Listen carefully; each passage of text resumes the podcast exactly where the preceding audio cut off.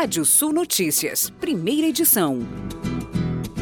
Cinco startups brasileiras foram selecionadas para se apresentarem na COP26, a Conferência das Nações Unidas sobre Mudanças Climáticas, que vai acontecer em Glasgow, na Escócia, no final de outubro.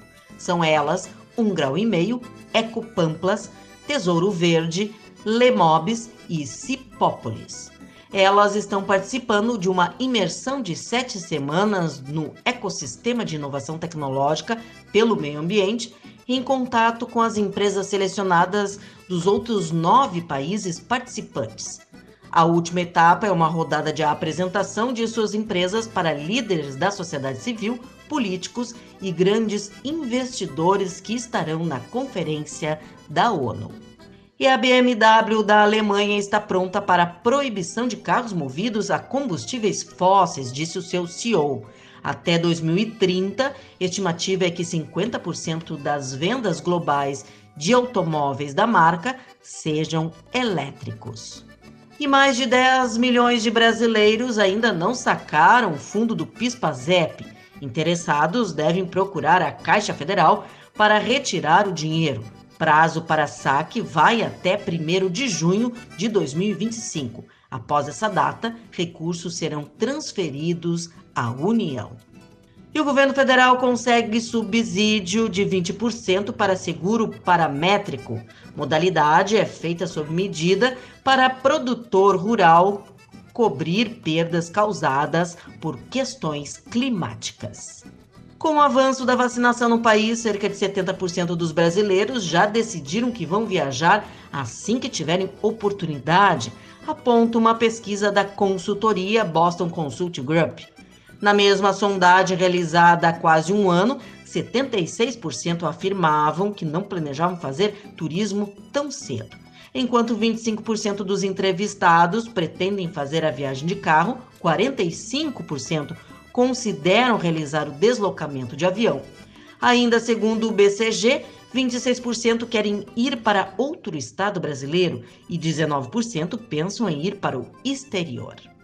E os preços de cortes de menos valor agregado de frango dispararam no Brasil. O quilo da carcaça temperada de frango, que era vendido em janeiro por R$ 7,75, chegou agora ao patamar de R$ 10,15 no último dia 11 de outubro. Segundo analistas, um alívio nesse momento de altos preços para carne de frango poderá surgir caso a pressão de queda no preço do boi gordo se prolongue por mais tempo. Caso o cenário de queda nos preços do dianteiro bovino se mantenham, em meio ao embargo chinês, a carne brasileira poderá haver reflexos no varejo, o que contaminaria de forma positiva as demais proteínas, trazendo um quadro de maior alívio nos preços ao consumidor final. O governo federal mantém regras excepcionais no setor de energia elétrica. Apesar de aumento das chuvas, as medidas de alta nos valores de quilowatts que vêm sendo adotadas para evitar racionamento seguem sendo necessárias ainda para os próximos meses. A alta de defensivos traz momento crítico para o setor, segundo informou a Associação Brasileira da Indústria Química, a Biquim. Nesse cenário, o Brasil ultrapassou de maneira inédita e simultânea duas marcas particularmente alarmantes: de 6,2 bilhões de dólares em importações no mês e de 40,3 bilhões de dólares no déficit para os últimos 12 meses, contando de outubro do ano passado a setembro deste ano. As exportações brasileiras de produtos químicos, por sua vez, têm permanecido estáveis em níveis mensais bastante inferiores aos das importações, que têm vendas médias de 1,2 bilhões de dólares relativas às expedições de mais de 1,3 milhões de toneladas aos países de destinos das mercadorias nacionais. Para o presidente executivo da Bitkin, Ciro Marino, vários são os fatores que têm influência nessa projeção negativa. O agronegócio catarinense segue ampliando sua participação no mercado internacional. Em setembro, Santa Catarina bateu o recorde com maior volume de carne suína embarcado em um único mês. foram 57,7 mil toneladas, comercializadas com mais de 65 países. Os números foram divulgados pelo Ministério da Economia e analisados pelo Centro de Socioeconomia e Planejamento Agrícola, a EPAGRE. Empresas de beleza esperam receitas de mais de 30 milhões de dólares no mercado árabe. Cerca de 30 empresas brasileiras participaram do Beauty World Middle East, principal feira de produtos de beleza no Oriente Médio, realizada na semana passada em Dubai, Emirados Árabes Unidos.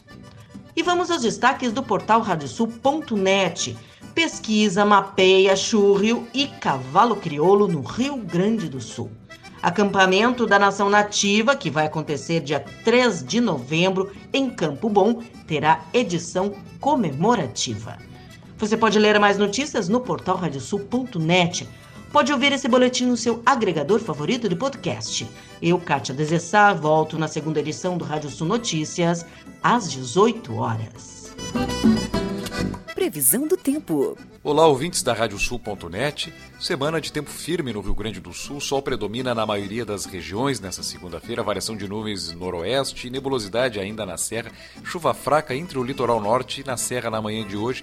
Temperaturas ficaram abaixo dos 10 graus grande parte do interior e chega a 25 graus no oeste durante a tarde. A terça-feira, sim, de sol predominando em todas as áreas do estado. Temperaturas não sobem muito, o ar já fica mais seco no oeste e na campanha. Temperaturas nessa terça-feira entre 12 e 25 graus em Alegrete, 11 e 21 em Pelotas, 13 e 22 em Ijuí, Santa Maria no centro entre 8 e 22, Caxias do Sul na Serra entre 8 e 19 e temperaturas entre 14 e 23 graus em Porto Alegre.